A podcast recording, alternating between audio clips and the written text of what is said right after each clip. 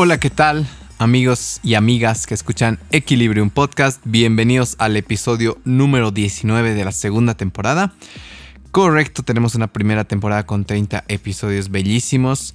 Em, si es que quieren asesoramiento en por dónde empezar, a veces cuando el menú es muy amplio no sabemos por dónde empezar, mándenos un mensaje a la página de Instagram Equilibrium Podcast y con gusto los voy a asesorar.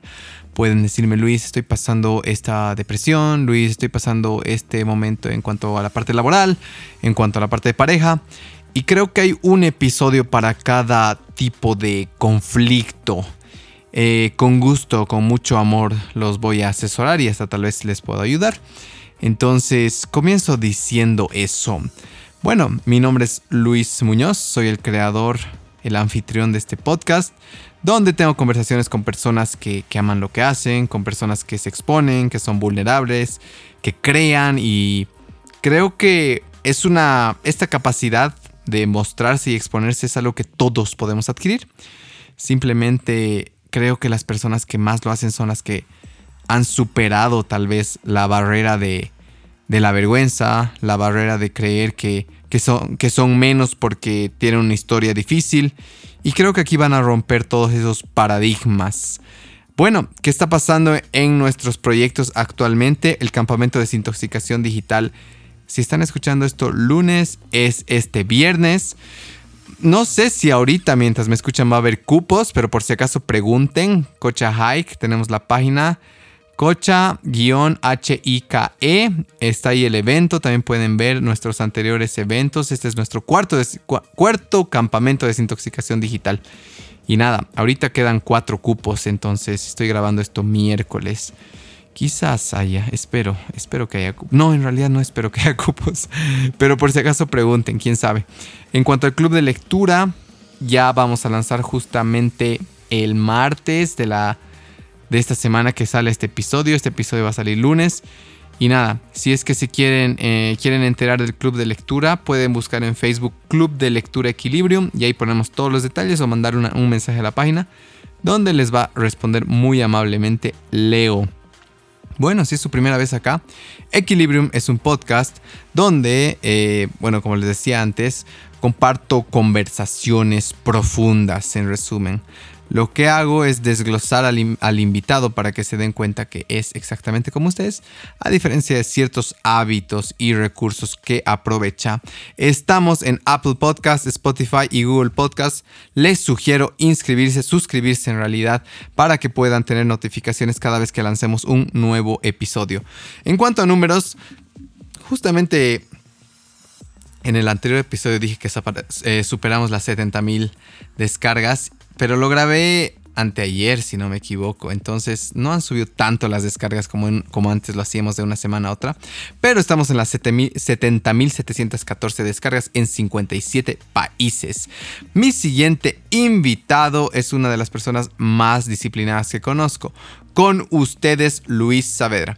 Luis es un gran amigo mío y ahora incluso es mi asesor nutricional y de entrenamiento. Es un crack.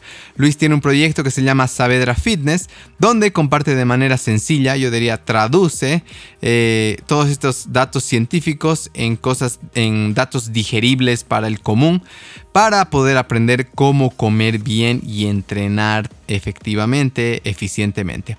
Él se basa muchísimo en la parte científica y la credibilidad que ha ganado yo creo que se debe a su obsesión y pasión por el mundo del entrenamiento y nutrición. Este es un tema que me interesa mucho y quizás es el punto débil de equilibrio, voy a decir, el conseguir personas que nos ayuden a equilibrarnos en el área corporal. Creo que Luis es la persona perfecta para ayudarles en esto y van a disfrutar muchísimo sus historias, su vulnerabilidad y también sus tips en cuanto a ejercicio y nutrición. ¿De qué hemos hablado? ¿Quiénes son Barry y Lucy? Para los que lo conocen ya sabrán un poco de eso. ¿Cómo encuentras buenas amistades? Le hice esta pregunta. ¿Qué estaba pasando meses antes de que entre por primera vez al gimnasio? Creo que esta es una pregunta que que tiende a cierta respuesta especialmente para los hombres. También nos habla de la, no sé si existe esta palabra, patanería en el gym. ¿Qué pasa en los gimnasios donde se entrena pesas? ¿Por qué hay tanta charla sobre alcohol y ser mujeriego. ¿Cuáles son sus opiniones sobre esto? Ah, Luis es genial, él ha podido ser eh, vulnerable, algo que aprecio muchísimo de mis invitados. Hemos hablado un poco de sus episodios depresivos, qué estaba pasando dentro de su cabeza, qué es eh, sentirse en depresión y cuál fue la manera, qué fue lo que lo ayudó a salir de eso. Hemos hablado también de cómo trabajaba en el banco antes de todo esto y qué sucede para que cambie ese estilo de vida. Bases de la nutrición, dónde empezar lo más simple posible. Bases del ejercicio del entrenamiento, dónde empezar lo más simple posible. Y errores comunes a la hora de querer cambiar nuestro estado físico. Es un episodio que los va Ah, los va a nutrir muchísimo en el aspecto mental y también físico. Es un episodio que tiene vulnerabilidad y es un episodio que, aprecio mucho porque tengo, tengo tuve la oportunidad en realidad de charlar con este buen amigo mío. No le doy más vueltas. Con ustedes, Luis Saavedra.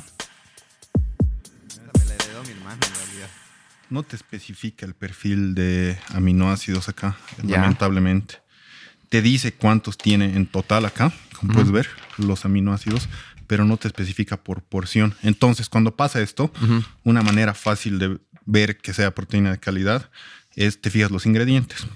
Aquí, ingredients, protein blend, whey protein, uh, isolate, whey protein concentrate, whey peptides. O sea, ¿qué es? Es eh, proteína, la whey, que es de la mejor calidad, igual. Entonces, sí sirve. Si estaría mezclado con alguna otra cosa, alguna otra versión de proteína o tal vez alguna proteína vegetal, sería un tanto incompleta. Ya. Otra manera de ver qué tan buena es es ver por scoop cuánta proteína hay. Ya, ¿y cuánto tiene esta? Aquí tenemos 24 en 32 gramos. Entonces, sacando números, sería como 75, 80%. 80%. Entonces ahí es aceptable. O sea, no aceptable, es Excelente. Excelente. Sí. ¿Y la tuya cuánto tiene? Mira, no sé de memoria, pero algo similar, creo que por scoop de 30 gramos tiene 24, 25, o sea, sería un poquitito más de proteína. Ok. Pero eso es lo esencial.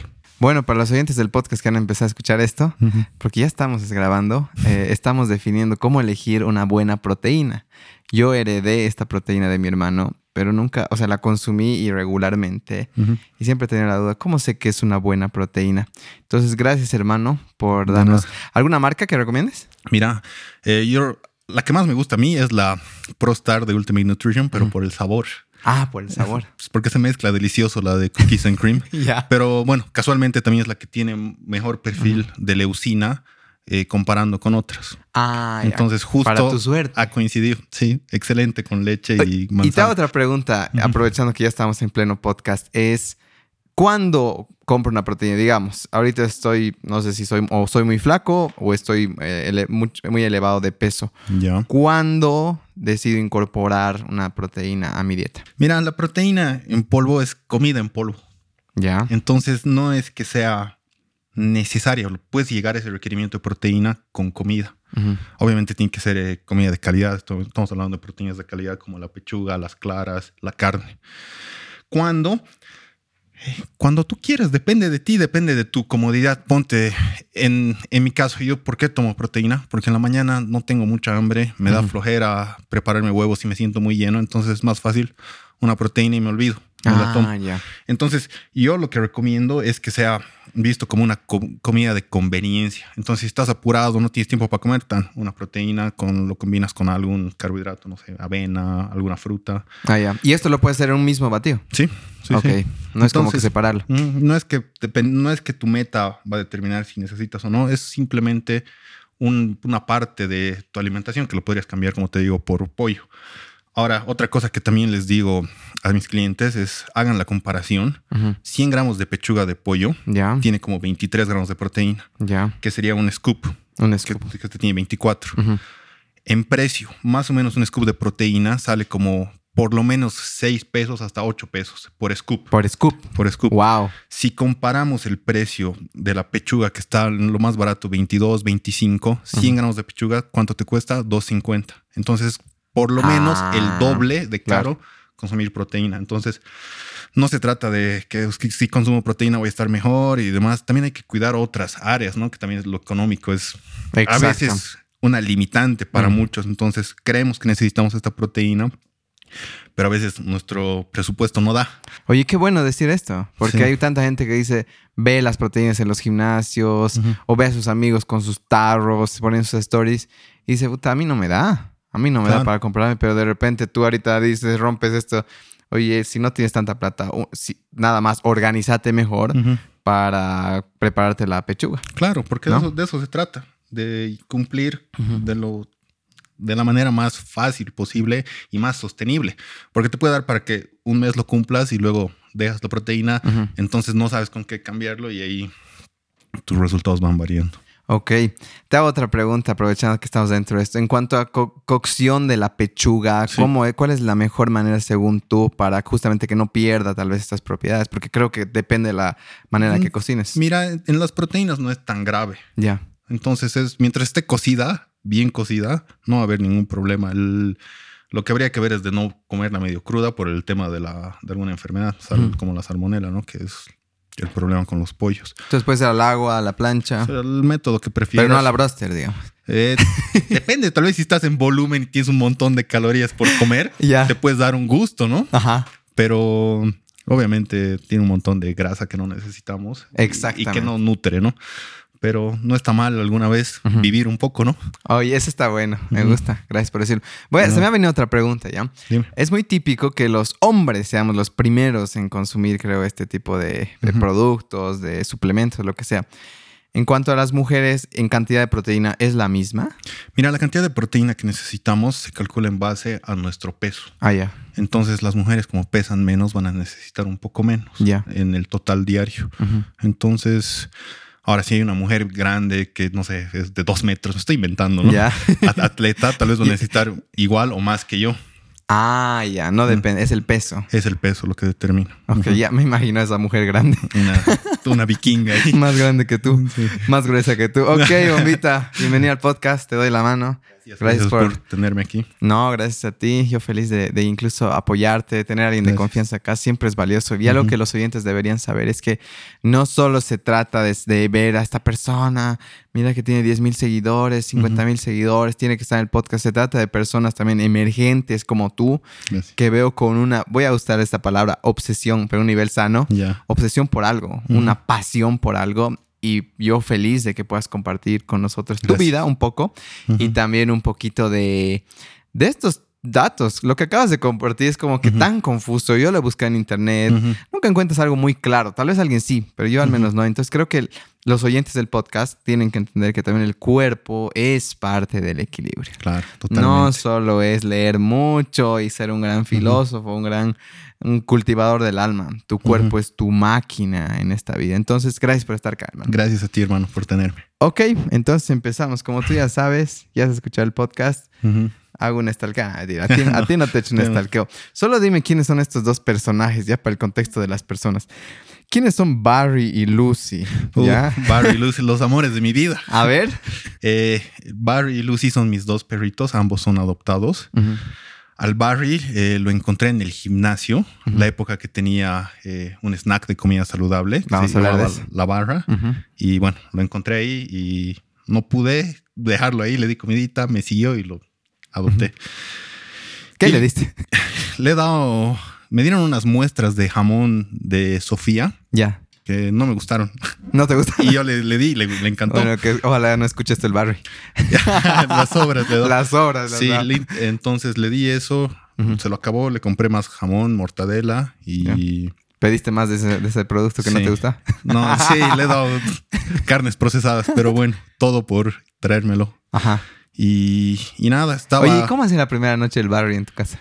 Ha, ha sido un poco estresante. Ya. Porque como el, bueno, no sé qué le habrá pasado en la calle, me tenía terror. No lo he tardado como una hora y media en subirlo a mi auto. Ya. En el proceso de que agarre confianza y demás. ¿Y qué te decía? Me quedo una hora, me quedo un cacho más, me quedo un No, veía su cara de sufrimiento y decía, no, no lo puedo dejar. No, O sea, este perro se va a morir. Ya. O sea, lo veía mal, estaba demacrado, cojeando y no lo podía dejar. Encima vinieron otros dos perros que parecían malos y como que se estaban alterando al barrio. Y dijo, hey, no, me lo tengo que llevar. Y una hora y media está. Sí. Ya. Y yo como once y media a mi casa llorando con el Barry en mis manos. Ya. En mis brazos. Entonces... Ah, ¿lograste levantarlo incluso? Sí, lo tenía que levantar para subirlo a mi auto porque no, no se subía solo, obviamente. Oye, un perro callejero y de la dimensión del Barry podría, podía morderte. Sí, tenía ese terror y además cuando lo intentaba levantar, él empezaba a chillar porque tenía algo en su piernita que estaba uh, cojo. Ya. Entonces, bueno, logro levantarlo sin mucho dolor, lo subo al auto, voy al Depar y bueno, ya lo bajo, toco el timbre porque estaba con él en mis brazos y con llanto, no lo puedo dejar, mamá, está mal. Y mi mamá y su cara ahí, pero ya como me, como me vio triste, aceptó que se quede y, y, bueno, durmió en la lavandería la primera noche porque no, no sé, por miedo a que se haga pis o caquita. Entonces, para mí fue estresante porque yo quería que no haga nada. Ya. Cosa de que no haya problemas y se pueda quedar hasta recuperarse. Esa era la idea inicialmente. La idea, fue, esa fue la idea la primera hora. Luego ya me encariñé y dije, no, este se queda. Amor a, bueno, a segunda vista. A segunda vista. A una hora. Sí. Y lo chistoso es que la mañana siguiente despierto, hago mis cosas, lo veo al barrio. Ya tenía que irme al snack este y entro al Facebook para ganar, para weber. Ya. y veo un post de mi mamá. Ya. Del Barry. Busca a su familia, se encuentra en el gimnasio, formas. Y yo, pero le he dicho que espera que se ponga bien, que desesperada. Yo, la verdad, estaba renegando. Entonces, ese rato agarro, le comento, él se quedará así bien desafiante. Y luego recapacito un poco hasta que se ponga bien. Pero bueno, al final se puso bien y mi mamá se enamoró. Ahora está como tú o peor que lo de enamorada, ¿no? Y sí, yo creo que estamos al mismo nivel. A Cacho se llama más que los mima con su fruta, les hace verduras igual. Entonces, bueno, ese es el barrio, el perrito que encontré y me siguió y no pude dejar. ¿Y la luz cómo llega? La luz, eh, bueno, una vez que ya lo tenía el barrio, yo siempre, siempre amado los perros y siempre he querido tener más. Y bueno, como contexto un poco, eh, vivíamos en departamento eh, hace dos años y no sé, por, por tenerlo al barrio, por que sea, porque él esté más cómodo, eh, se nos entró la idea de irnos a una casa. Entonces nos vamos a la casa, el barrio Chocho tiene su espacio, tiene su pequeño jardín, que bueno, no le gustaba hacer nada ahí, tenía que sacarlo al parque a, hacer sus necesidades.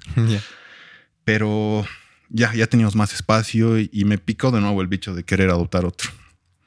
Y como que intentaba convencerle a mi mamá, porque al final es su casa, no puedo yo traer otro perro. Y la cosa es que, que nada, como que no, no, o luego, siempre era después, después, bla, bla, bla. Pasa un tiempo y en el gimnasio eh, me hago amigo de esta chica que la amo, la adoro, que es mi mejor amiga ahora, eh, que se llama Analia. Y resulta que su hermana un día por su casa encuentra una perrita eh, y su hermana, a mí me que es igual o peor que yo de querer ayudar a los perritos y se la, la lleva a su casa. Y en ese entonces su casa estaba llena de perros, animales, gallos, no sé qué. Entonces su papá obviamente... Adoptados igual. Sí, algunos adoptados, otros que creo que eran de siempre. Ah, ya. Entonces su papá como que ya, esta más no. Entonces le entra la desesperación por buscarle casa. Entonces empieza a mandarme fotos, que adoptada, que adoptada, que tomas los perritos, que lo habla. Y yo le digo, no, depende de mí, depende de mi mamá. Casualmente su mamá la conoce a mi mamá. Entonces le digo, dile a tu mamá que le hable a mi mamá. Así todo el plan, dile esto, dile el otro. Yo voy a intentar hablarle. que Y resulta que le echo un poco la psicológica a mi mamá, como que no, que estoy medio bajoneado ahorita, que necesito algo más en mi vida, que me alegre. Y, resulta que un día estoy en la tarde y regando el jardín y me llega un mensaje de mi mamá. Y no me acuerdo qué decía, pero ella hizo un collage de una foto del Barry con la Lucy. Ya la Lucy. Y ya está decidido. O sea, o sea, combinó las fotos, ¿no? Y, y nada, al día siguiente fui, la recogí y de esa manera llegó a nuestra casa a partir de la insistencia mía y la, lo de mi amiga esta que te cuento. Wow. Oye, gracias. Haces bien. te hago una pregunta justamente relacionado a esto de la adopción. ¿Qué de diferente crees que tiene un, perrito? ¿Qué te han hecho a ti esos dos perritos adoptados? Mira, ¿Por qué se quedan? ¿Por qué les das tanto amor? Porque no... Siento que, estos, que son parte de la sociedad que ha sido rechazada. O sea, oh. han sido rechazados por la sociedad. Mm.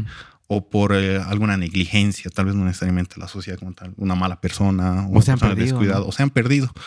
Entonces, me da, me da un tipo de pena y ternura y rabia de no poder cambiar esas cosas. Y entonces digo, tengo que hacer lo que esté a mi alcance. Y bueno, a mi alcance está de momento dos, adoptar a dos perritos y darles eh, todo mi amor. Wow, casi me haces llorar. Qué lindo. Y sí, nunca me había puesto a pensar que en algún nivel son los, los rechazados. Claro, porque son, o bueno, yo los veo hermosos a mis perros, no sé.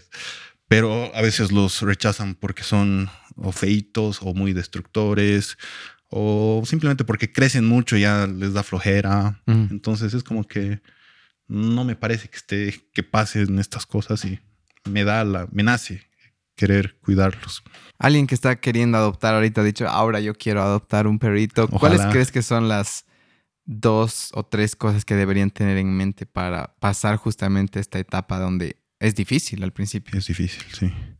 Mira, es que los perros son como las personas también, varían. Entonces, el proceso del barrio ha sido bien fácil. Se ha adaptado bien, súper educado. La Lucy, un desastre. Tú has visto mis historias. Sí. Pero ¿qué tienen que tener en mente? Eh, primero, tienen que dedicarle el tiempo que necesitan. Eso es muy importante porque los perros son animales sociables. Tienen, es un vínculo muy fuerte el que tenemos con ellos. Entonces, si no les das la atención que necesitan, es como una plantita que no le das agua, no va a poder florecer, tal vez sobrevive con la lluvia o algo, pero no va a estar en su mejor mm. versión. Entonces, es darles el tiempo que necesitan, darles la paciencia que necesitan, porque también es un proceso de aprendizaje para, para ambos venir de un lugar, tal vez de la calle o de un centro de adopción, a una casa nueva. Mm. Entonces van a deshacer las cosas, van a morder tu, no sé, tu celular. y entonces es, tener, tener, es tenerles paciencia y entender que, que es parte del proceso. Ok. Cuando dices horas, que hay que dedicarle tiempo, perdón, en horas, ¿cuánto crees que sería? ¿Por qué te digo esto? Creo que es súper bueno decir, ah, sí, le voy a invertir dos horas por día, tres horas por día, cosa de que ya estar listo el momento de la adopción. Yo me metí a esto sabiendo que iba a involucrar más o menos un nivel saludable de horas. ¿Cuánto sería? Mira, yo te diría que dependiendo qué quieres, por lo menos una hora al día, una hora de toda tu atención. Eh, ahora hay perritos que aprenden más rápido, hay perritos que menos y eso va a variar. Eh, bueno, lamentablemente no soy adiestrador, me encantaría tal vez. Sí, sí, tienes una. Eh, pero por lo menos darles una hora de atención con las cosas básicas. Y bueno, cuando, si son cachorros es mucho más. Tienes que estar ahí súper atento para poder educarlos bien al momento de que hagan sus necesidades en el lugar que tienen que hacerlo. Exacto. Entonces, como están entrando casi cada, no sé, cada que comen, es estar atento cada que comen, estar con ellos y ir engranando esos hábitos. O sea, son como, son como bebitos que tienen que ir aprendiendo las cosas. Entonces, mientras más pequeños son, más tiempo. Como te digo, con el barrio ha sido rápido, la luz ha sido un trabajito intenso, pero aprendió. Es linda, la luz tiene una energía bien bonita.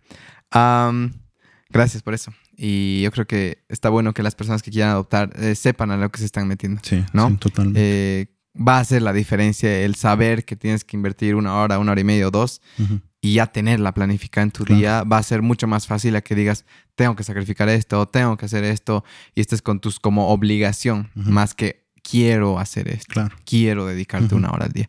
Gracias, hermano. Gracias a ti. mira, algo que me, que me causó mucha no sé por qué curiosidad, ¿ya? Pero fue que estaba, bueno, sí te salga un poco, no con nadie, Ya. pero he visto como esta, voy a decir esta gama de amigos que han ido en tu vida, ¿ya? Y te quería preguntar, ¿cómo tú eliges a tus amistades? ¿Cómo encuentras buenas personas que te rodeen? ¿Por qué digo? Para que tu mismo cuerpo tenga que reaccionar, también influye mucho tu ambiente, ¿no? Sí. Entonces, ¿cómo tú has encontrado, eh, cómo tú eliges, cómo tú filtras amigos? Mira, no es un proceso del que estoy consciente, simplemente hay personas con las que puedo hablar. Entonces, para mí eso es básico, algo con una persona que puedo hablar, me puedo expresar y no tengo vergüenza de ser quien soy, como me pasa contigo. O sea, contigo siento que estoy en un ambiente súper cómodo, súper amigable. Entonces, con esas personas que tengo facilidad de hablar son, las que tiendo a engranar. Ahora, obviamente, en, mis amigos me gusta que haya comprensión, ¿no? Porque, bueno, yo soy una persona que a veces es un poco estricta en algunas cosas. Por ejemplo, en el tema de tomar. Eso ha sido crucial para, para mi juventud porque toda la presión social de tomar y demás, y a mí me tenía harto cuando me querían obligar. enchufar, obligar. Entonces ahí realmente apreciaba a las personas que querían estar conmigo o querían salir conmigo de joda, porque salía, pero no tomaba. Querían salir conmigo a pesar de que yo no comparta con ellos un trago. Oye, qué buen filtro. Entonces ese ha sido uno de los primeros filtros cuando era adolescente. Entonces, si me aceptan como soy, bienvenidos son mis. Y tal vez como no te das cuenta con quién te quieres juntar en primeras impresiones. Yo sé que puede ser un poco duro, pero a veces ya te das cuenta desde el principio. Porque te digo, es algo que igual varios clientes eh, noto que luchan ya. Es como que en el discurso te das cuenta que son personas que los obligan a hacer cosas, que no están tan felices, que están, se sienten obligados a salir muchas veces. Entonces, como que, ¿cuál crees que es una, ah, como al revés? ¿Cómo sé que ah, tal vez esta persona no es para mí? No porque sea mala, sino porque no, no va me, con... No me quiero asociar con este tipo de persona. Mira, en mi caso creo que sería, no me gusta mucho el chisme. La verdad, no. Obviamente, a veces es inevitable, ¿no? Un cierto nivel y tienes que escuchar, no sé, como mi mamá me cuenta algún chisme, pero reniego, ¿no? Pero ya, es mi mamá, no la amo. Eh, pero eso no me gusta esas personas que se ocupan más de la vida de los demás que los de la suya. O sea, vivan su vida. Mm. Y, o sea, pienso que si se ocupan de los demás y están haciendo bolsa a los demás, es que realmente tienen algo mal adentro. Wow. Y, eso no me gusta, porque si están mal, mm. ¿qué va a pasar? ¿Qué energía te van a pasar? Exactamente. ¿Sabes qué me pasó? Me ha hecho recordar una historia. Estaba, no voy a decir con quiénes, pero estaba en una mesa ya, hace como cinco años. Y la cosa es que estábamos en la mesa y empiezan a hablar de operaciones. Pero no de sus operaciones.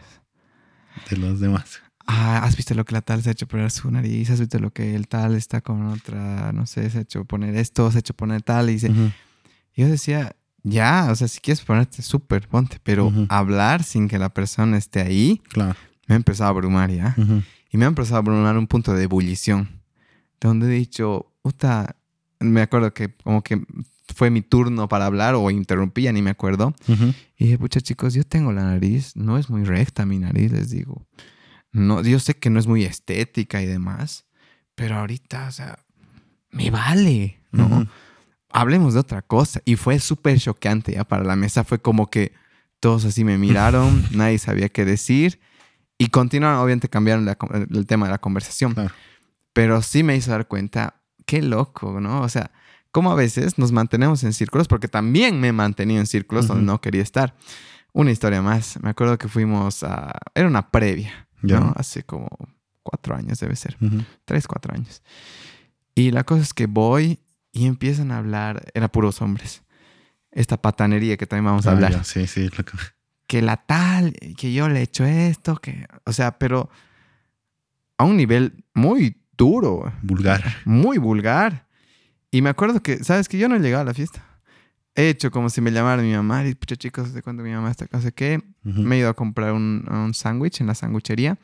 Y me puse a leer, tenía un libro en el auto ya. Y dije, qué importante saber cuándo retirarse. ¿no? Tener la valentía de hacerlo. Claro, y eso es lo que a muchos creo que les falta, ¿no? Como que romper ese lazo. Sí, y no por juzgar, digamos, este grupo ni nada, sino porque hay veces que las personas están en un proceso donde no es el tuyo. Claro, no resuenan. Sí, y yo no, no, digo que soy perfecto, yo también estoy en esa, en esa, etapa de patanería en algún nivel de mi vida. Pero creo que es importante decir en qué nivel estoy y si comparto lo que piensan o me voy. También a qué nivel quieres llegar. O a qué nivel quiero llegar. Y juntarte con las personas que te jalen a ese nivel. Exactamente. Entonces creo que es muy, muy fácil hoy caer en, encajar, ¿no? Y las redes también lo han hecho más, eh, más por ahí porque, claro, estás, vives en un mundo donde, pucha, yo imagino el curso ahora. Tú estás ahí, tu Instagram, 500 followers, digamos, y de repente con las chicas súper populares de tu colegio, 10 mil, y obvio, ahorita desde nuestra adultez, a mí no me, no me hago lío que tengas 10 mil o 100 mil o un millón de followers, me vale, digamos. Pero ponte a pensar que cuando estás creciendo quieres encajar. Y ahora no puedes, no vas a pagar por likes, no vas a ser más popular de un día al otro, tu cara no va, mi nariz no va a cambiar de un día al otro para que agradar más a la gente y que me den más likes. Entonces creo que es súper importante juntarte con personas que pueda haber esta sintonía, ¿no? Y sepas también cuándo irte. Claro. ¿No? Gracias, y, y, bueno, agregando un poco eso, creo que hemos tenido la bendición de crecer en una etapa donde todavía no estaba muy presente eso del social media. Sí. era más de compartir, ¿no? Un tiempo, no era tanto de aprobación. Eso decía en un post de leí. El rato que Facebook ha incluido el like, de ser una red social para compartir, se ha vuelto una de aprobación. Claro, antes ponía sus fotitos y la gente veía y demás. Pero ahora es likes, medimos. ¿Quién tiene más likes o qué, qué da likes? Claro, y por más de que digas, no, a mí no me interesa, en algún nivel de tu cabeza sí le interesa. Porque a los humanos nos gusta el reconocimiento es natural. Pero bueno, gracias hermano por tocar ese tema. Mira, algo que me llamó la atención fue el otro día te, invité a este reto de compartir un libro que por cierto ni tú ni yo hemos continuado. Sí, sí, hoy día volvemos a... hoy retomamos, Pero has compartido este libro de Fall de Albert Camus. ¿Estoy pronunciando bien? Albert Camus sería, creo. Yo tampoco. Ya. Bueno, Albert Camus. Alberto Camus voy a decir. Ya. Eh, ¿Qué trata ¿Y por qué fue el que recomendaste? ¿Dónde te alivia o qué te hace? Mira, eh, por la manera en la que escribe me ha hecho perderme por completo en sus hojas y la historia al final tiene un final así súper inesperado. No te lo voy a spoiler porque me has pedido sí, sí, no, que, Lo, que te lo preste. Sí, sí, sí. Pero empieza de una manera y a medio libro como que cambia un poco el discurso y te vas dando cuenta que o sea, ¿con quién, quién es el protagonista aquí? O sea, ah, va cambiando. Te confunde. Ah, ya te confunde. Es el mismo, pero como que te muestra facetas distintas. Ya. Y, el final es, o sea, a mí me ha encantado el final. Pero ¿dónde te hace bien? Si, obviamente sin spoilear, ¿qué, ¿qué crees que sacas de ese libro?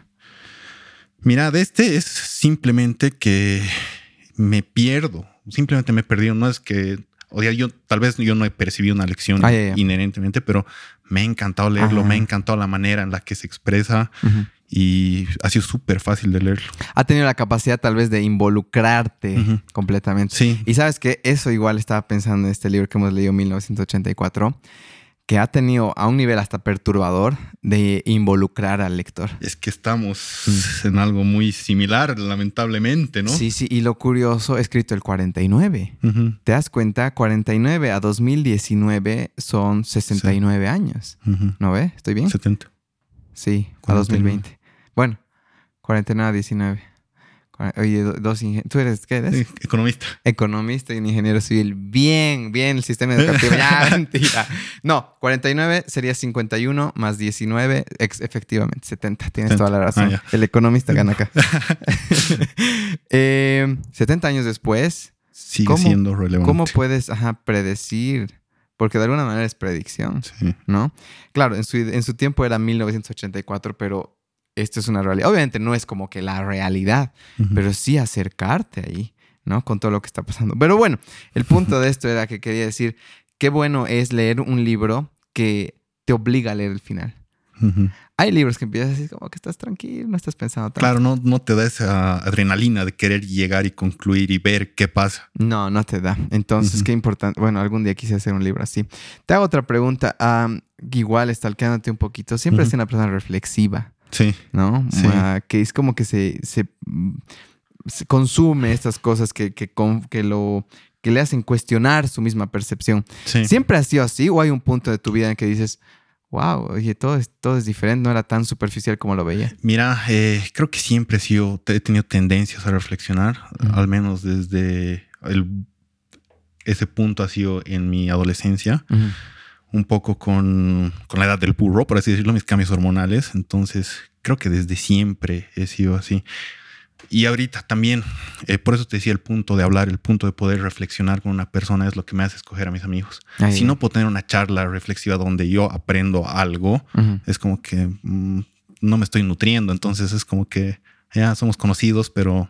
No llegas a conectar. No llego a conectar y tampoco es que me hace crecer. Okay. Entonces, bueno, como te digo, considero que sí, desde, desde muy pequeño. Mis cuestionamientos he tenido. ¿Hay algo que consumes que es como que empiezas a decir, wow, esto sí me hace pensar de manera diferente? que es tu punto de partida? go to. Ajá. Eh, últimamente todo lo que escribe Young Pueblo. Young Pueblo. Sí. No, pero me refiero cuando eras adolescente. Cuando era adolescente. Claro. Uy, eh, mi memoria es mala. ¿Qué me hacía pensar cuando era adolescente? Ah, o con quién pensaba. Sí, tenía este amigo que John, John Tantos, que era una persona muy, no sé, que tenía la vida un poco más difícil. Muchas veces uno se vuelve más reflexivo porque está conflictuado por algo y eso te obliga a la reflexión. Hay alguien o alguna película, tal vez. Te, comparto la mía. Una de las primeras cosas que a mí me ha, ha sido la Sociedad de los Poetas Muertos. Ya una película es espectacular y me ha hecho cuestionar todo. Entonces, primero lo recomiendo eso. Pero ¿hay algo a ti que te hace eso? O sea, en realidad es una situación de la vida en general que yo creo que ha, ha dado, ha potenciado todo esto de reflexionar. Que bueno, tú sabes, bueno, te lo, lo, hemos hablado alguna vez cuando hemos hecho el coaching, que es el, el, tema de mi sobrina que se murió cuando tenía siete años, que ella tenía mi misma edad. Entonces, ahí es donde creo que de muy chiquito me he enfrentado con la vida y con la muerte sobre todo. Entonces, pensar en la muerte, eso me ha hecho reflexionar y pensar eh, la, fragilidad. de la vida que se va en un santiamén todo. Entonces, ahí creo que ha sido la, la semillita, por así decirlo, y con mis cambios hormonales todo se explotó. Sí. Sabes que eh, sí, eh, tengo un libro que justo sí está ahí, pero que habla, empieza con esta frase, no hablamos suficiente de la muerte. Hemos tocado el tema alguna vez. Hemos tocado, ¿no? Hemos tocado el tema, sí. Pero bueno, no, no, en podcast. No en podcast, lo podemos tocar. sí, sí, sí. Pero básicamente sí, se trata de eso, de que a veces, yo creo que hablar del amor no es como que tienes que hacer asustar a un niño. como, como le enseñas las mismas suma y resta y lo que sea, con una, con una delicadeza y con métodos más didácticos y, que pueda asimilar con, lentitud incluso. Yo creo que también sería importante hablar de... O sea, lo único que ahorita me ha hecho pensar que hemos hablado de la muerte es el naces, creces, te reproduces y mueres. Que me acuerdo que era un pollo, eh, un perdón, un pollito un pollo, eh, el pollo con sus, o la gallina con sus pollitos, y luego lo dibujabas al pollo muerto, me acuerdo, con su cruz en sus ojos, ¿no? Sí. Pero luego de eso, nunca, ahorita me has hecho pensar que en el sistema educativo que él, al menos he vivido, nos han dicho, estas son las perspectivas, ¿no? Eh, por ejemplo, qué valioso sería decir, sí, chicos, mm, los, los católicos piensan esto de la muerte, los cristianos esto, los budistas piensan esto, ¿no? Entonces de repente encuentras a que, ah, sí, efectivamente todos vamos a morir, todos compartimos ese, ese es el destino común. Ajá, es el destino común. Entonces, ¿por qué no estar un poco más, no preparados es la palabra, pero tener perspectivas que no nos hagan, no produzcan tal vez este choque que puede producir a veces en el niño. Ahora, también puede ser eh, beneficioso, pero creo que haríamos una sociedad diferente. Totalmente, totalmente, porque hasta los adultos no están listos para lidiar con estas situaciones. No es solamente que los niños no estamos conscientes. Bueno, no estamos, no soy niño ya, pero eh, entonces es algo que sí se tiene que hablar mucho más, creo yo. Es verdad. Sí, para los oyentes, den una miradita justamente a las perspectivas de la muerte de, diferentes religiones. Sí, hay Creo que puede aliviar mucho. Hay cosas muy lindas, de hecho. te hago una... Mi siguiente pregunta. ¿Qué estaba pasando meses antes de que entres al gym por primera vez? ¿Qué estaba pasando? Ajá. ¿Cuál es el contexto? De nuevo, te explico mis preguntas. Van mucho porque siento que conecto contigo. Eh, al menos yo sentía una necesidad de aprobación. Sentía que igual un cuerpo más trabajado me iba a hacer más atractivo a las mujeres, ¿no? Que creo que son motivaciones normales a esa edad, pero creo que eh, el entrar por ahí también te hace entrar por el camino del ego. Totalmente. Que a la larga no es tan bueno. Entonces, ¿qué estaba pasando en tu vida? Mira, eh, mi mamá es muy deportista y siempre me exigió que haga deporte en mi vida. Entonces hice un montón de deportes en mi niñez, pero los dejaba porque no me gustaban del todo. Entonces llega la adolescencia, estoy con, no sé, 15, 16 años, totalmente sedentario. a mi mamá no le gustaba. Eh, entonces ella me presionaba para que haga algún tipo de ejercicio. Eso por un lado. otra cosa que pasaba es que el sueño de mi niñez, creo, desde que tengo, no sé, 12 años, era tener mi abdomen marcado. Él va justamente ahí por el, por el tema del ego, de las apariencias, de querer ser mejor para las chicas, por todo, todas esas razones que no deberían ser, era todo por eso. Entonces, eh, bueno, mi mamá iba al gimnasio esa época, al Premier, y no sé, es como que surge la idea de que yo empiece a ir. Y justamente tenía un grupo de amigos que estaba yendo. Entonces me inscribí. Empecé a ir, obviamente, a chacotear, no nada serio, pero de esa manera fue. O sea, uno, el impulso de mi mamá a hacer algún tipo de ejercicio o deporte y dos, la necesidad de aprobación social, porque en toda mi niñez yo tendía a ser gordito y no me gustaba porque me hacían, me molestaban por eso, me hacían bullying, no existía ese término en nuestras épocas, pero me molestaban mucho por eso. Entonces yo me quería deshacer de esa imagen porque me causaba inseguridad. Claro. ¿Dónde haces clic? ¿Dónde dices, wow, esto me gusta mucho? Porque empiezas chacoteándome. Sí, totalmente. ¿Qué, ¿Qué sucede para que digas, oye, esto lo quiero hacer serio, a un nivel alto, a un nivel responsable, con disciplina? Porque te digo, y te lo digo aquí en, en, público, si quieres decirlo, de que es verdad, te considero una de las personas más disciplinadas, o tal vez la más disciplinada que conozco. Gracias, gracias. O sea, si lo ven a Luis, lo van a reconocer porque está en, el, en Kansas con su balanza, ¿ya?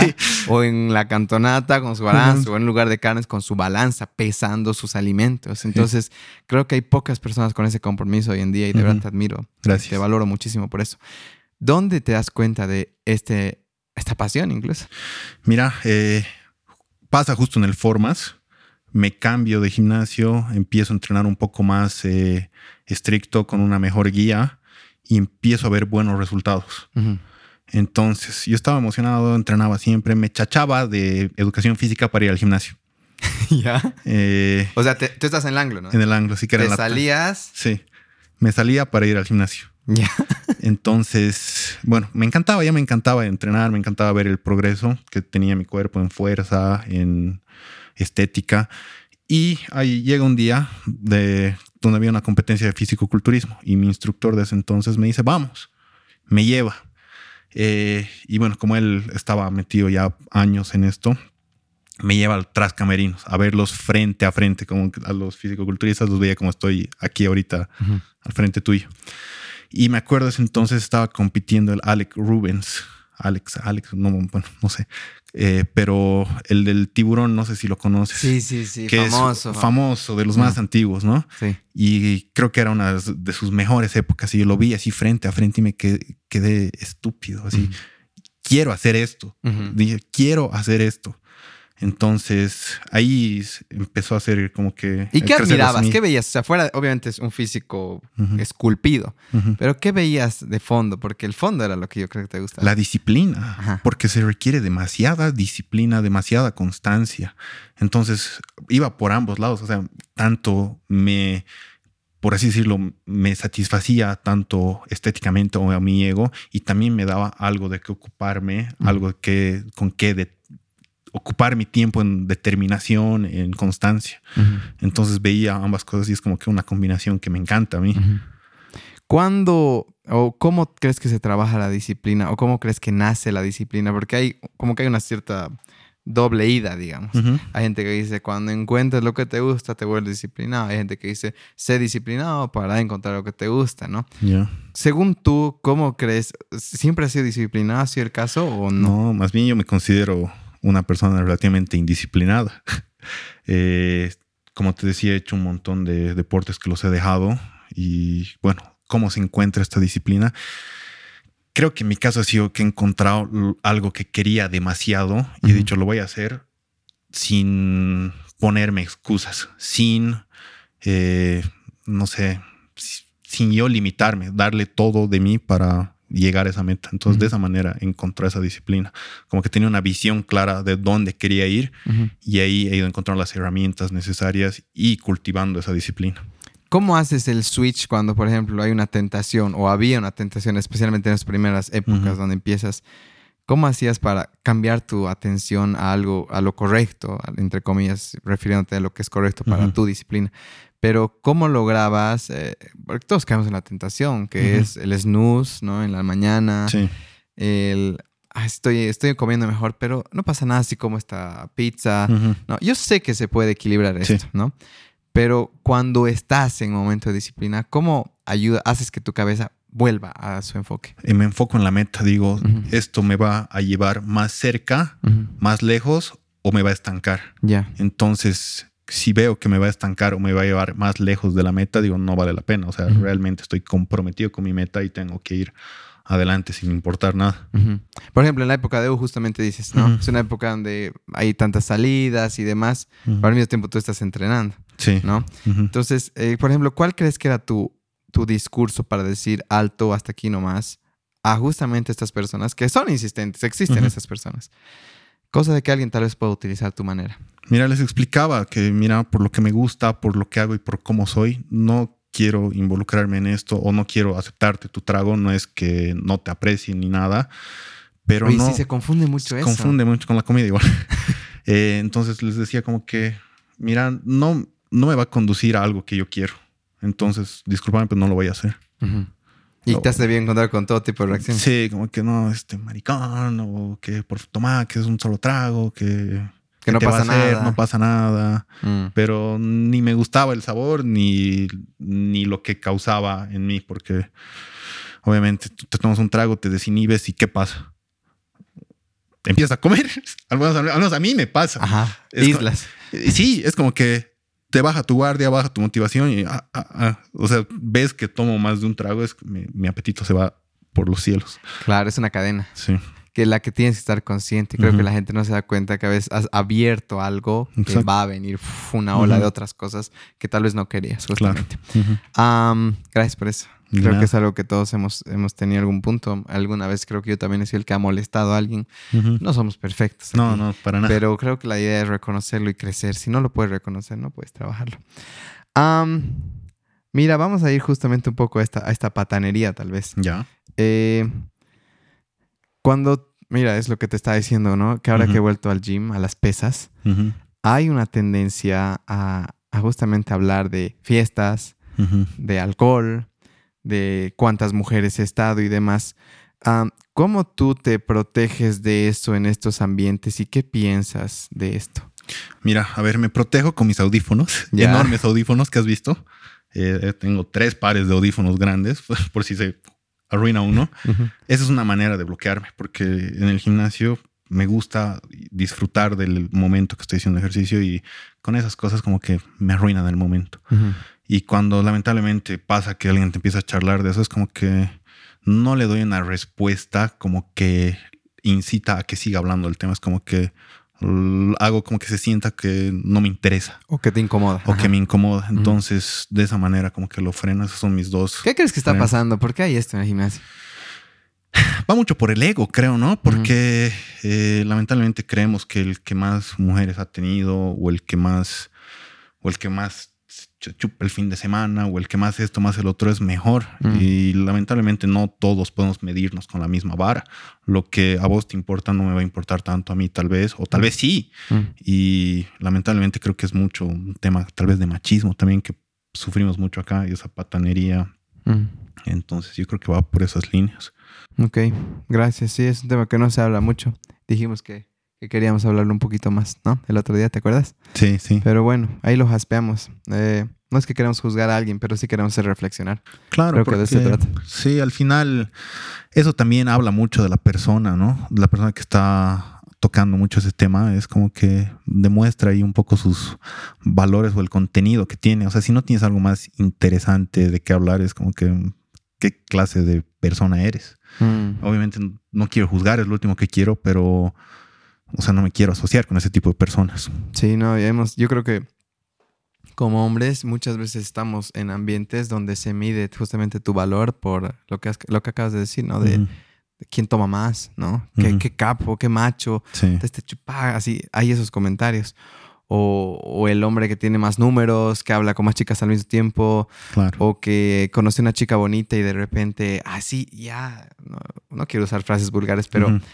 Me entiende la Sí, gente. sí, ¿no? te entiendes. Es como que, como si viéramos como trofeos a Claro. las mujeres. Y Ujú. es duro, y creo que hay que hablarlo, ¿no? Sí, de que totalmente. algo que yo te digo eh, que me ha pasado igual, de que Tal vez en algún nivel crecer en esta sociedad un poco más superficial te hace eso. Te hace creer. Yo también en algún punto me le he creído esta historia. Claro, todos. Me imagino que tú también. Pero algo que me ha hecho dar cuenta de, me ha hecho borrar de creerme esta historia, ha sido justo mis proyectos, ¿ya? De repente empiezo a ver tantas personas, tantas hombres, mujeres, voy a decir hombres atractivos, hombres no tan atractivos, mujeres atractivas, mujeres no tan atractivas, cada persona como es, ¿ya? Porque estoy hablando de una atracción superficial, porque hay otro tipo de atracción que es la del alma, que esa es la, la intelectual, esa es hermosísima. Otro nivel es, es otro nivel, pero me estoy hablando ahorita para justamente para darle contexto a este tema. Algo que me he dado cuenta es que cuando tú conectas con una persona de verdad, cuando tú escuchas que sufre, que tiene sus problemas y demás, su atracción no existe. Su atracción eh, física, digamos. No la ves, ¿ya? De repente ves un ser humano que tiene sus cosas y demás. Entonces, cuando nosotros como, como no sé, adolescentes crecemos sin conectar de verdad, no nos damos cuenta de esto. Entonces, nos es muy fácil eh, denigrar a alguien, hacer bullying a alguien. Y algo que me he dado cuenta igual con todo el trabajo que he estado haciendo es como, oye, el que se está sacando malas notas no es una persona mala ni floja. Algo le está pasando. Claro. ¿No? O su inteligencia no es la lógica, su inteligencia es la musical. Exactamente. ¿no? Hay tantos niveles de inteligencia física, musical. Exacto. Entonces creo que las personas eh, necesitamos conectar mucho más desde edades mucho más tempranas para valorar de que cada persona puede tener un tipo de inteligencia. Cada persona está padeciendo algo, está sufriendo de algo. Todos. Sí, cada persona acaba de perder tal vez a su mamá, a su abuelita y no le, cuesta hablar. Entonces, ¿qué hace? Está enojada por dentro porque tal vez no ha tenido un proceso de lidiarlo bien internamente con su familia. Entonces, no es que viene al, ah, es que es una chinchosa. No, no es que es una chinchosa, es que está pasando algo. Y nosotros, ¿qué hacemos? Ah, el chinchoso, uh, lo segregamos. No. Sí lo aislamos. En vez de preguntarnos por qué claro. es así. No sé si viste este video de esos, como, no sé si son mis disculpas al, público asiático, creo que eran chinitos, pero que están saltando un caballete con las piernas abiertas. ¿Ya? Bueno, la cosa es que es un, chiquito que empieza a correr y sube y tac, se cae, no lo logra. Vuelve a intentar, tac, se cae. Se pone a llorar. Y sabes qué hace todo el grupito, hace un círculo alrededor de él y empiezan a hacer como un cántico. Ah, ah, ah, ah, como dándole, energía. El chiquito vuelve a intentar y lo logra. Ya. ¿Ya? Y digo, qué hermoso sería vivir en ese tipo de sociedad, donde el que no le está pudiendo algo, lo atendamos en vez de alejarlo. ¿No? Sería hermoso. Sería hermoso. Pero bueno. Eso empieza por nosotros. Eso empieza por nosotros. Y mira, justamente hablando de este, de este tipo de aislamientos, eh, voy a pedirte igual un poco de vulnerabilidad con esto. Pero eh, sé que has tenido episodios depresivos, ¿no? Fuertes. Fuertes. Fuertes. Y creo que hablar de esto, yo también los he tenido, nos puede, puede ayudar en realidad al mundo, ¿no? Cuando tú eres vulnerable, justamente conectas de verdad, ayudas al mundo, quieras o no. Si una persona escucha esto, ya se está ayudando. Entonces, eh, lo que te quería preguntar era, ¿Qué estaba pasando en tu cabeza en este episodio depresivo? ¿Y cuál ha sido, cuál crees que ha sido la primera cosa que te ayudó a salir? ¿O qué has empezado a consumir de diferente cambio de mentalidad? O sea, quisiera que nos un poquito nos permitas entrar a tu cabeza, a tu proceso y un poco contarnos desde qué es un estado depresivo, cómo te has dado cuenta y demás. Ya, a ver, lo que pasaba por mi cabeza primero, es lo que me has preguntado, es eh, que la vida no tiene sentido. Ya. Me, no sé si yo soy así, que tiene una capacidad de abstracción grande o tal vez, no sé, es, tonto verlo así, pero como que me abstraía mucho y veía las cosas desde muy arriba, como que si estuviera, no sé, eh, en el universo mirando la Tierra que es tan chiquita, decía, es tan chiquito que no importa nada. O sea, si el mundo es tan chiquito en relación al universo, ¿qué soy yo? O sea, entonces no importa nada, entonces no tiene sentido nada. Iba por esas líneas. Eh, todo lo que pensaba, todo lo que sentía. Entonces sentía que nada de lo que iba a hacer iba a tener importancia de aquí a 100 años. Eh, y eso me ponía mal. Me ponía como que entonces, ¿para qué me voy a esforzar? Entonces, ¿para qué voy a salir? Entonces, ¿para qué me voy a arreglar? Y bueno, eso es lo que pasaba por mi cabeza. Y eso es en, resumen más o menos lo que pasaba. ¿Y qué empezaba a consumir? Antes de empezar a consumir, ¿cómo crees que, cómo afectaba tu círculo? ¿Ya? Y ahora que ya, yo creo que estás afuera de eso, más gracias a Dios, el universo de la energía. adiós. ¿Cómo, ¿Cómo crees que alguien también de afuera puede lidiar con una persona que se está deprimiendo? Pucha, es, es bien difícil porque cada uno eh, o se, tendemos a encerrarnos más. ¿Qué pasaba conmigo? No quería hacer nada, siempre estaba de mal humor y siento que he sido para mi círculo una carga. Eh, obviamente yo sé que todos los que están en mi círculo me aprecian, me quieren, me aman y me han ayudado a salir de esto, pero yo me sentía como una carga y el estar mal me hacía como que incluso ni quería contarles porque no quería cagarles el día. Es como que decían, pucha, ¿para qué le voy a contar a Luis si él está bien, lo veo feliz? solamente le voy a tener más problemas, mejor me callo. Entonces, mm. eso pasaba con mi círculo. Tal vez a la persona que está deprimiendo es decirle, puedes contar. No estás solo. Siempre va a haber alguien que te va a estar dispuesto a escucharte, ya sea tu mamá, tu amigo, tu amiga. Siempre va a haber alguien que te va a escuchar con amor y a veces es, ese es el inicio de muchas cosas, ¿no? Saber que tienes a alguien. Obviamente eh, los temas depresivos son bien complejos y puede ser por un montón de razones, pero el saber que tienes a alguien ahí siempre es como que un escalón más arriba para ir mejorando. Ok. ¿Qué ha pasado o cuánto tiempo más o menos ha durado o duran a veces estos periodos? Yo, tengo, yo tiendo a ser ansioso igual, ¿no? Pero ¿qué ha sido lo que, o qué te ha animado a decir, oye, creo que tiene sentido? ¿O cómo haces ese cambio de mentalidad de la vida no tiene sentido a creo que tiene sentido? Pucha, eh, ha sido un momento que todo ha hecho clic en mi cabeza. Eh, bueno, lo voy, a, no me vulnerabilidad, entonces lo voy a hablar. Eh, todo mi periodo depresivo, en realidad desde mi adolescencia, que no creía en nada, súper ateo. Entonces, eso tampoco ayuda mucho, ¿no? eh, entonces, el momento que todo ha hecho clic y he, podido salir de eso ha sido un momento donde he estado en demasiada desesperación. Y esto estoy hablando que ha sido el 17 de abril de este año. Wow. Me acuerdo. Y ya estaba recuperando, ya estaba mejor efectivamente, pero había periodos donde volvía y me sentía lo peor del mundo. Entonces estaba en un momento de esos y me empezó a golpear mi cabeza por frustración. O sea, y no, no suave, me estaba golpeando fuerte. Y tú eres fuerte. sí. ¿O sea, puños o con, el, No, con puños. Ah, ya. Y, la verdad es que me sentí lo peor y, me he acordado lo que me han dicho muchas personas importantes en mi vida, desde mi prima, eh, la Analía, mi ex. Em, recurrí a Dios, recurrí a Dios, recurrí a Dios. Y yo estaba súper cerrado a la idea, súper, súper cerrado. Y he dicho, estaba en ese momento de tanta desesperación que me he puesto llorando a rezar. Que por favor, Señor, ayúdame a pasar este momento, que estoy súper mal, estoy súper triste, no entiendo nada, súper frustrado. Y me alivia un poco la carga. Así, no te voy a decir que he cambiado de la noche a la mañana, me alivia un poco la carga. Entonces ahí empezó a hacer clic. Ese rato he agarrado, le he escrito a mi prima que vive en Estados Unidos, que era una de las que más me insistía con este tema porque es súper cristiana. Me acuerdo de ella. Y siempre me manda eh, cosas de, Dios y demás. Entonces le he hablado y le he dicho, mira, ha pasado esto, estoy sintiendo esto, he empezado a rezar, quiero rezar contigo. Y podemos eh, por WhatsApp, llamada de WhatsApp, un cachito hemos rezado y me he empezado a sentir mejor. He continuado y obviamente, como te digo, no es el cambio de la noche a la mañana. Eh, había días que estaba peor, había días que estaba mejor, pero he seguido, he seguido, he seguido y lo he vuelto como un hábito. Eh, hablar con Dios, rezar.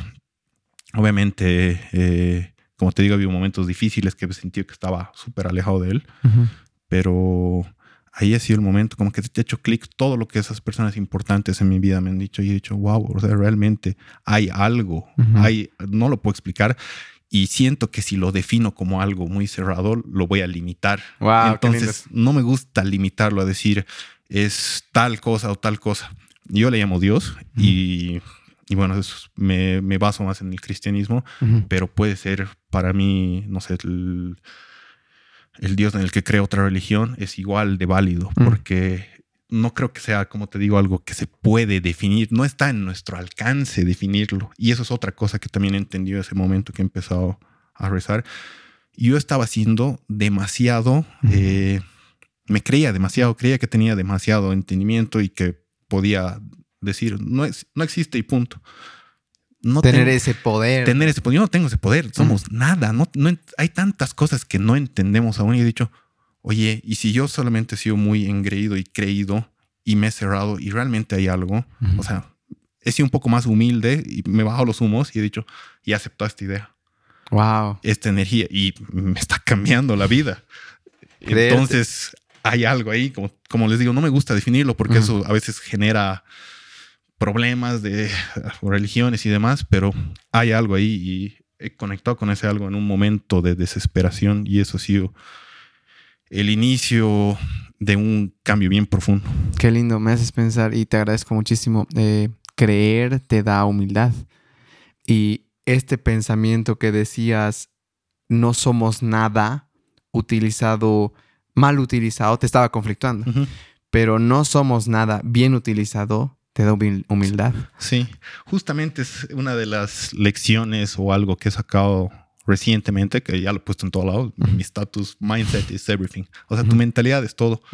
Nada por sí solo es bueno o malo, determina, lo determina mucho cómo lo ves. Eso también creo que está en el estoicismo. No, tal vez no estoy rayando. Estoicismo. Mm, sí, puede ser. Mentalidad. Entonces, eh, como tú bien has resumido ahorita, no somos nada, lo veía como que no somos nada, pucha, entonces ¿para qué voy a vivir? No somos nada, entonces puedo hacer todo. O sea, ¿qué me limita si no, si no soy nada, si no va a importar? ¿Por qué no me estoy arriesgando? ¿Por qué no estoy haciendo el proyecto que quiero hacer? ¿Por qué no estoy hablando con la persona que quiero hablar? Es como que cambias un poco, cambias el chip, cambias la, el lente con el que ves las cosas y cambia tu interior por completo. Wow, qué bueno. Y sabes que me encanta de tu historia y gracias por contarla de vuelta. Es, esta historia se repite. Es como eh, en varios libros, en varias, varias personas que te cuentan su historia, es como ya no sabía de qué agarrarme. Tú también me has insistido en el tema, si no mal recuerdo, alguna vez. Sí, sí, hemos jaspeado. Hemos jaspeado. Hemos tratado de encontrar por filosofías, sí, religión. Pero yo, estaba muy rígido en ese entonces, entonces no te dejo entrar. Pero te agradezco por haber puesto tu granito de arena. Ahí. Gracias, hermano. Yo feliz de aportarte de alguna manera. Y vuelvo a ese tema. Eh, a veces tenemos que esperar al borde para recién entender esto. Llámalo energía. Eh, llámalo Dios, Buda, Maradona, si quieres. Eh, pero creo que, bueno, mi caso igual, muy similar, ¿ya? no muy similar, pero sí llegar a ese punto de, era de la ansiedad.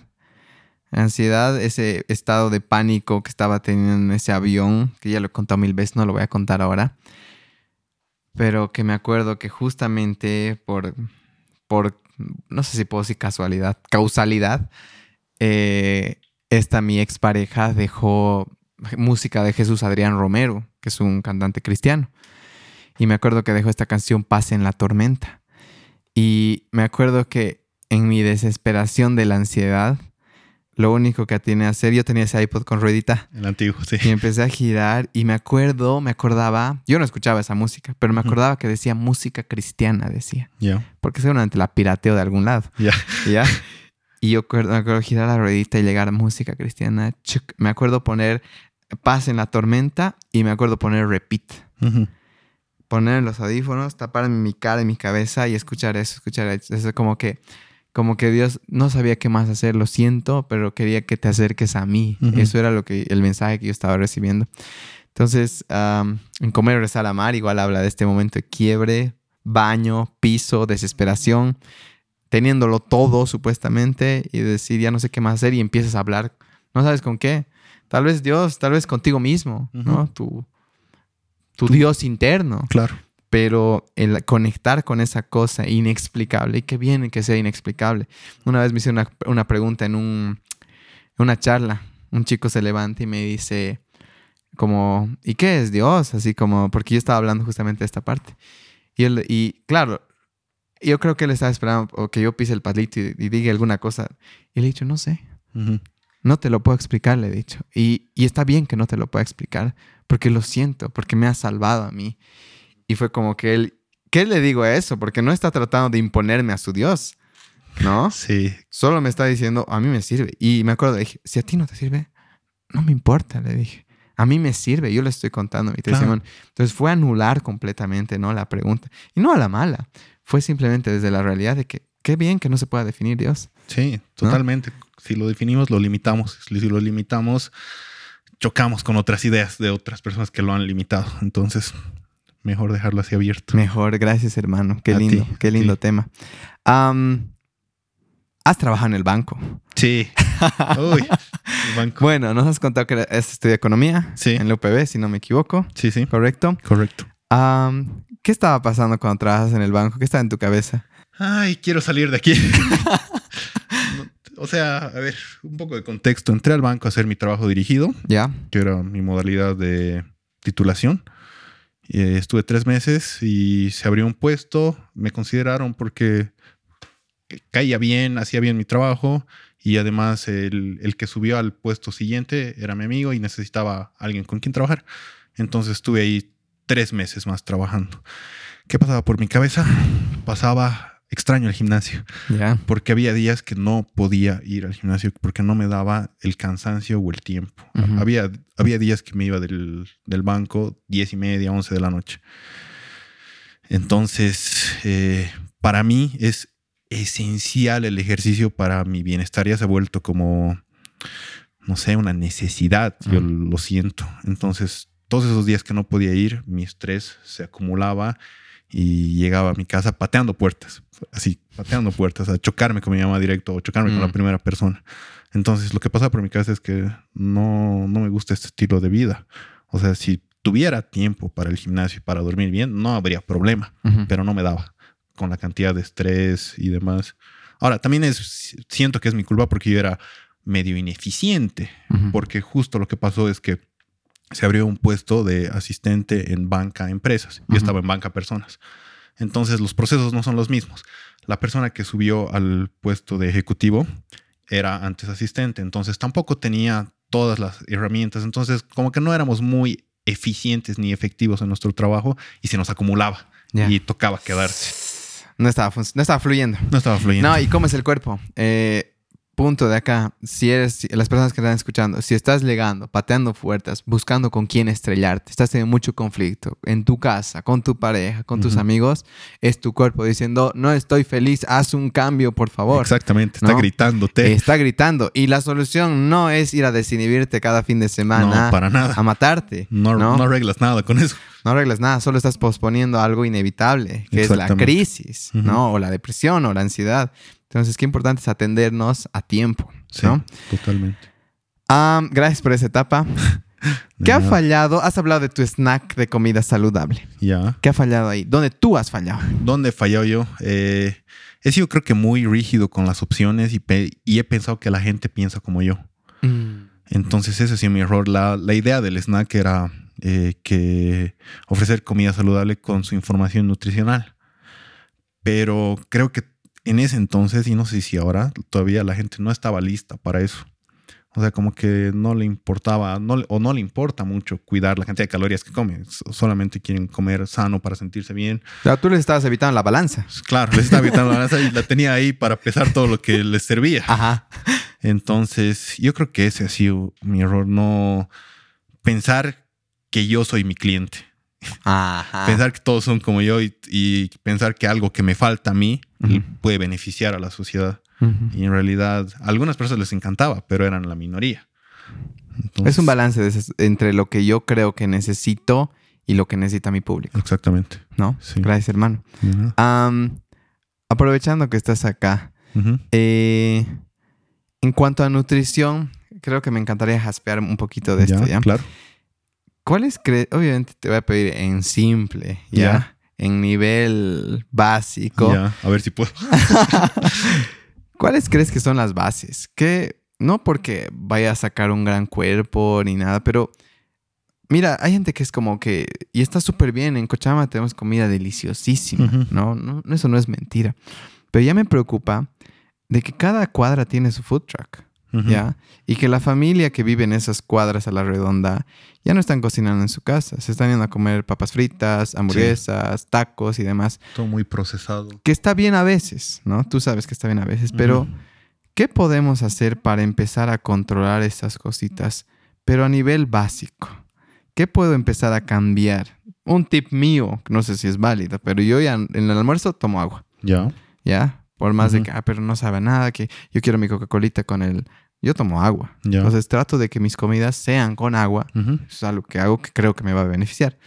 ¿Qué crees que las personas pueden empezar a cambiar para que justamente no lleguemos a estos, ya sea índices de obesidad, que en Estados Unidos creo que, no sé, cada... O sea, el porcentaje de obesidad es muy alto. Sí, altísimo. Y la tendencia e, en Occidente es que nosotros sigamos lo que los, los, eh, los americanos, los norteamericanos estén haciendo. ¿Qué podemos hacer, según tú? Mira, yo les diría, eh, aumenten su consumo de verduras. Es algo que descuidamos mucho. Yo también lo he descuidado hasta recientemente que he ido un poco más eh, en el rabbit hole de todo de nutrición. Y tiene un montón de beneficios y aparte de todos los beneficios que tiene, tiene muy pocas calorías. Tienen muy pocas calorías todas las verduras y te llenan bastante y te nutren o sea, fuente de vitaminas y minerales. Entonces eso sería un consejo eh, muy sencillo, ¿no? Ese sería lo más aplicable a todos. Y creo que nadie está consumiendo la cantidad de verduras que necesita, o muy pocas personas. En cuanto al entrenamiento, poniendo ahora en contexto una persona que ha decidido ya quiero verme bien, tal vez nunca ha tenido un problema o, está a un nivel aceptable al menos. ¿Qué son las primeras cosas que uno tiene que incorporar en cuanto a nutrición en su dieta? En cuanto a, nutrición para verse bien. Para verte bien, para empezar a cambiar. Porque justo es lo que hablamos, eh, queramos o no, alguien que está en el escenario y se ve saludable es más atractivo. Sí, llama más la atención. Llama más la atención. Y no hablo de una atracción superficial, es energético pareciera. Alguien que se ve saludable es como que, wow, quiero modelarte. Claro. ¿no? A ver, sería el balance energético. ¿Qué es el balance energético? La relación entre lo que entra en calorías y lo que sale. Si queremos vernos mejor, y para la mayoría vernos mejor es perder un poco de esa grasa en exceso, tenemos que ingerir menos calorías de las que salen. Ya. Eso es lo más, eso es lo que determina si subimos o bajamos de peso, más allá de que comamos súper sano o comamos pura chatarra. Yo puedo comer pura chatarra si mido mis calorías, puedo bajar de peso. Obviamente no va a ser lo más saludable porque no tengo fibra, no tengo micronutrientes, posiblemente hay poca proteína ahí, entonces no me voy a ver muy bien, pero voy a ir bajando de peso. Ah, ya. Va a pasar. Va a pasar. Lo mismo al revés, puedes comer todo súper sano, pero ponte, te estás bajando, me estoy inventando, un kilo de maní al día, que es un montón de calorías, vas a engordar y nadie se va a ver bien con un exceso de grasa, aunque sea de fuentes saludables. Exactamente. Entonces para vernos bien con el tema de nutrición es cuidar el balance energético, comer menos calorías de las que quema tu cuerpo.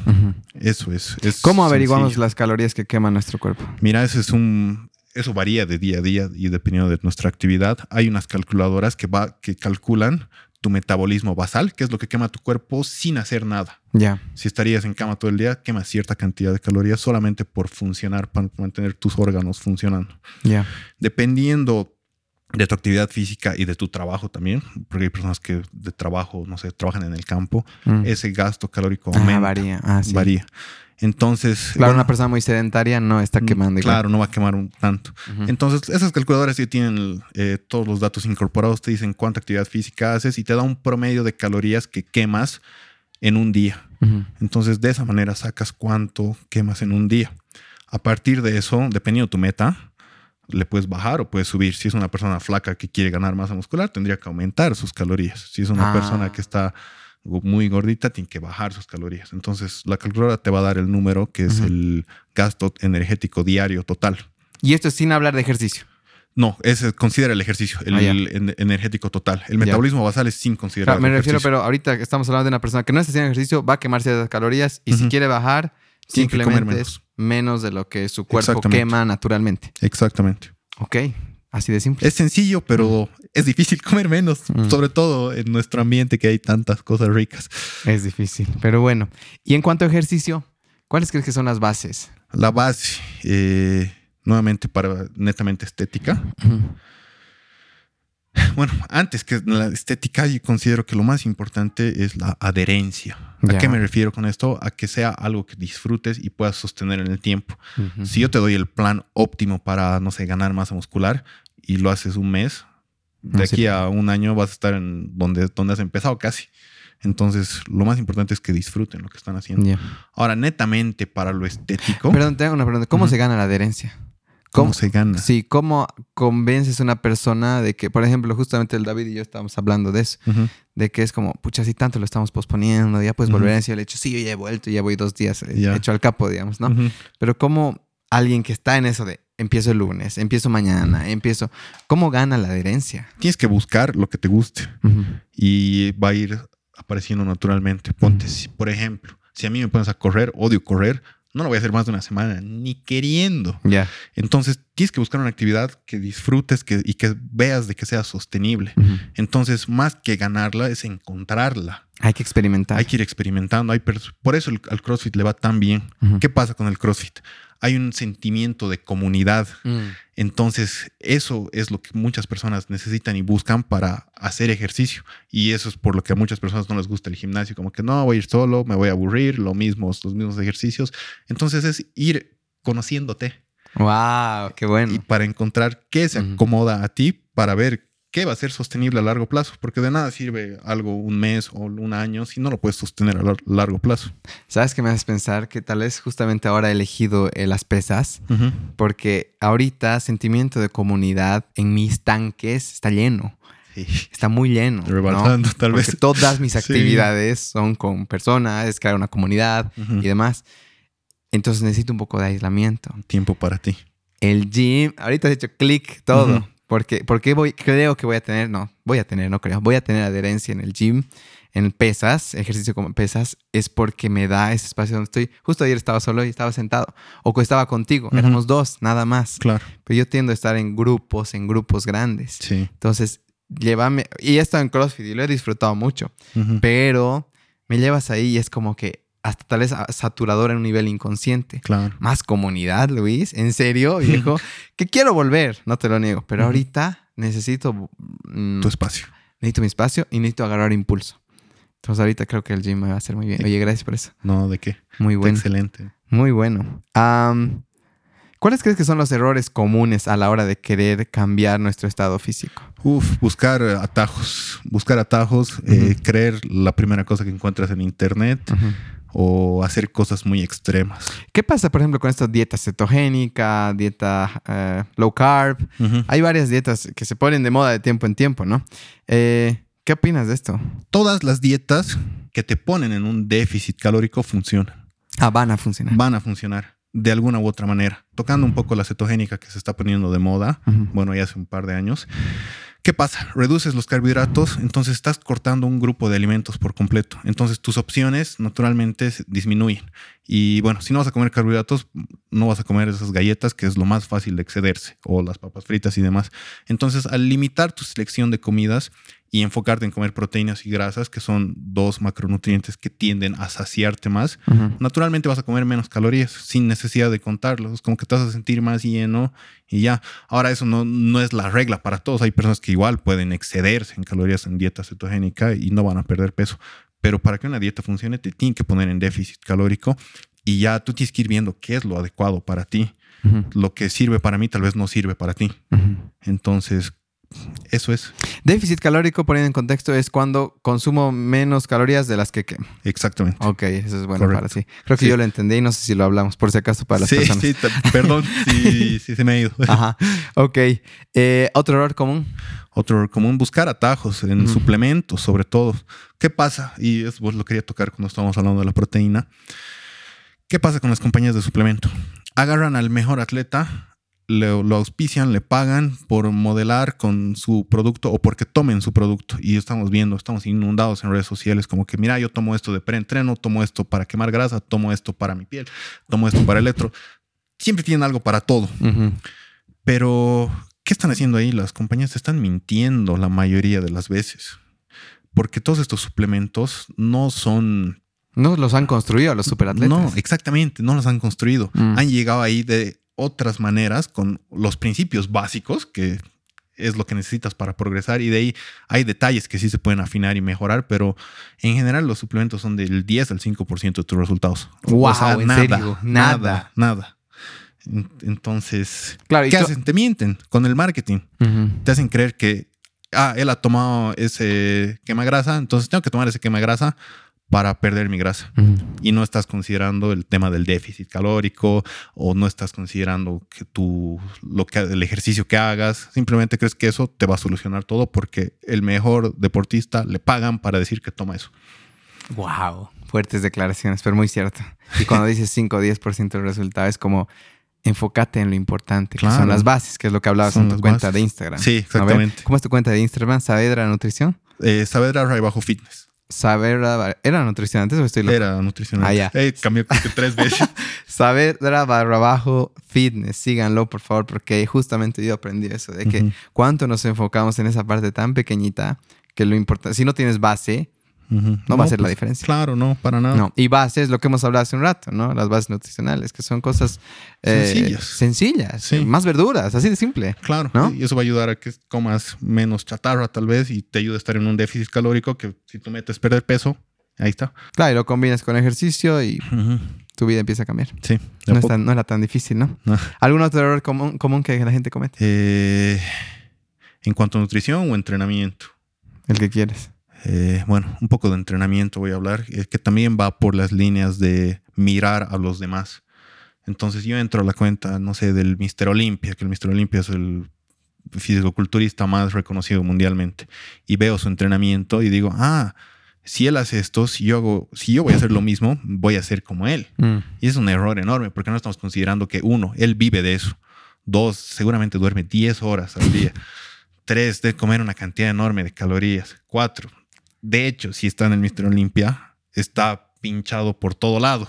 Entonces, no te puedes comparar con una persona que no, que está en otro nivel. Mm. Y lamentablemente pasa que creemos que si hacemos los mismos ejercicios que nuestro influencer favorito de fitness o, lo eso que pasa sea, mucho. Pasa mucho. Y vende mucho. Y vende mucho. Pensamos que vamos a tener los mismos resultados y muchas veces los que los ha llevado a tener ese gran físico han sido las, cumplir las bases de manera consistente y ya, como ya tienen la base, pueden hacer cualquier ejercicio que se inventan para vender su programa o vender su producto. y no hay un ejercicio mágico. No hay un ejercicio mágico, para nada. no, es que, no es que tienes que hacer sentadillas si quieres hacer crecer tus piernas. Si estás mal de tu espalda y te toca solamente hacer prensa, perfecto, puedes desarrollar buena masa muscular con eso. No hay algo que sea obligatorio. Sí, la magia está en lo básico y en la consistencia. Sí, lo básico aplicado de manera constante. Tu cuerpo va a reaccionar bien.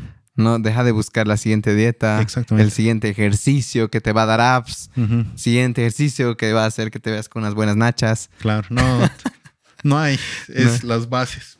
Ok, hermano, muchas gracias. No, a ti. Si pudieras darle un consejo a ese Luis que está entrando al gimnasio 16, 17? 16 al Premier, creo, sí. ¿No ve? Sí. ¿Qué le dirías? ¿Qué es importante? Uf. Pucha.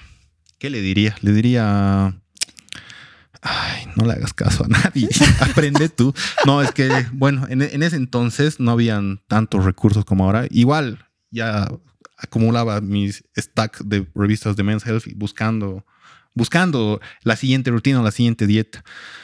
Eh, me, diría, o sea, me enseñaría las bases, ¿Ya? si pudiera, porque en ese entonces, como te digo, no había tanta información. Te voy a dar una clase, le diría. Te voy a dar una clase, haz esto consistentemente, no te preocupes del suplemento, porque yo también he caído en eso.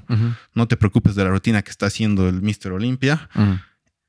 Haz la base consistentemente, ejecutala consistentemente y ahí va a estar la mayoría de tus resultados. Wow, qué buen consejo. Primera vez que va por ahí. ¿Hay algún libro en especial que quieras compartir con las personas? Uy, eh, uno. Uno nomás. Sorry. A ver, eh, el de Young Pueblo. Lo, lo amo, lo amo a ese, chango. Se llama. ¿Qué se llama? Diego, Diego algo. No, me refiero al libro que es. Ah, él, es que Young Pueblo es un nombre artístico para contexto. Eh, Inward. Inward. También hay en español. Ah, sí, ya lo han traducido. Lo ha sacado en español, sí, porque él es, él es latino en realidad. Sí, eso he visto, me he dado cuenta, porque tenía un aspecto latino. Sí, por eso te digo, se llama Diego no sé qué. Eh, ¿Por qué recomiendo este libro? Porque a su manera, como lo hemos hablado, te da eh, con frases cortas mucho que reflexionar. Mm. Y bueno, Siendo muy simple. Siendo muy simple. Y a mí me encanta reflexionar. Entonces, toca esos puntos que a veces no puedes tú tocar con párrafos y párrafos, lo, lo hace con cuatro o cinco oraciones. Wow. Entonces, ese recomendaría. Inward, Young Pueblo. Igual lo pueden seguir en Instagram. Porque sí, ahí comparte pedazos de sus libros. Ahí te puedes quebrar igual. Sí, no, de hecho. De hecho. bueno, en base a toda tu experiencia. No, mentira, antes. ¿Hay algún proyecto que quieres compartir? Bueno, tu proyecto, tal vez. A ver, eh, bueno, está por nacer mi primer página web. No, no, no, bebé. Eh, lo estoy armando, entonces eso sería algo que quiero compartir porque ahí voy a poner todo el contenido que quisiera yo haber tenido cuando, cuando empezó. Entonces esa es la meta del proyecto. Bueno, aparte de poder trabajar con más personas, ¿no? ¿Sabedrafitness.com? Eh, todavía no lo he definido porque todavía no he comprado el sitio ni nada, pero... Por ahí va a ir. Por ahí va a ir, Saavedra Fitness. No, te vamos, te vamos a compartir con certeza. Gracias. En base a toda tu experiencia, si tuvieras que dar un mensaje breve, ¿qué sería? Un mensaje breve. Tu mentalidad lo es todo. Ese es, el, como te digo, es por lo que he estado viviendo últimamente este tiempo, empezado a ver las cosas, en vez de verle lo negativo, lo he cambiado a lo positivo. Entonces ahí mi vida empezó a cambiar y no, no quiero sonar que, estoy exagerando, pero empezó a ver situaciones que me ponían tristes y empezó a agradecer por las lecciones que me han dado. Empezó a ver situaciones que tal vez me frustraban porque, no sé, tal persona se va a ir o lo que sea. Y decía, no, o sea, ha llegado esta persona, me ha dado una lección, me ha hecho abrir los ojos y me está ayudando a crecer. Entonces he empezado a agradecer más cambiando la mentalidad con la que veo estás viendo de otros ángulos. Sí. Ya no te estás quedando quieto, orgulloso, con tus brazos cruzados, solo hay ese ángulo. Sí, ya no soy un terco. Ok, eso es bueno. Gracias, hermano. Siempre hago un reconocimiento, agradecimiento. Gracias. De verdad, gracias, hermano, por venir. A ti, gracias por esta charla que me ha encantado. Qué bien, ¿no? Ha estado fuerte, como si nada, una hora y media. Sí, sí, ha pasado volando. Para mí pasó cinco minutos, creo. Pero no, seguro que vamos a seguir charlando. Te agradezco por tu amistad, por lo que vamos a hacer juntos igual, porque es, como que me vienes a la cabeza, ¿no? Tu disciplina es muy atractiva. Gracias. ¿Entiendes? Gracias. Entonces creo que bueno, ni siquiera te puedo decir nunca la pierdas, no creo que la vayas a perder, aunque alguien te diga que la pierdas. Sí, no, difícil. Entonces, gracias por eso, gracias por tu proyecto, porque el bienestar está compuesto de la parte corporal. Sí. Entonces, tú eres parte del equilibrio. Tengo un proyecto que se va a llamar Equilibrium Academy y lo voy a decir ahorita en público para que se haga y de entrada quiero que seas parte de. Gracias. Entonces, lo que vamos a hacer es una especie de grupos de seis meses, donde van a tener mente, cuerpo y alma. Y obviamente quisiera que tú estés en la parte corporal. Gracias, gracias por considerarme. Muy Super, hermano. Entonces, nada, que tengan un bonito día. Gracias por escucharnos. Gracias a todos. Y nos vemos en el siguiente episodio. Nos vemos. Ahí nos vemos. Chao, hermano. Muchísimas gracias por haber escuchado Equilibrium Podcast. Hoy en día hay tantas opciones para entretenerse que elijan escucharnos es muy valioso. Si quieren ver las notas del episodio con las mejores frases, hábitos y recursos, pueden visitar nuestra página de Facebook Equilibrium Podcast. Antes de que se vayan, les sugerimos que se inscriban al podcast en su plataforma preferida. Estamos en Spotify, Apple Podcast y Google Podcast. Así podrán ser notificados cuando un episodio nuevo sea lanzado. Tenemos muchas descargas en el exterior y hemos creado una cuenta Patreon donde recibimos donaciones voluntarias si es que sienten que el podcast los ha ayudado de alguna manera. El podcast tiene muchos gastos operativos y estos aportes nos ayudan a tener recursos para algunas inversiones que nos permitan mejorar la calidad del proyecto y a veces tomarnos un café con el equipo. En Patreon estamos también como Equilibrium Podcast. Si han disfrutado este episodio, también yo sé que estamos pidiendo muchas cosas, pero también agradeceríamos mucho que lo compartan en sus redes sociales y o le digan a un amigo que escuche. Nuestra misión es llegar a la mayor cantidad de gente posible que se pueda entretener y enriquecer al mismo tiempo. Nuevamente gracias y hasta el siguiente episodio. Chau.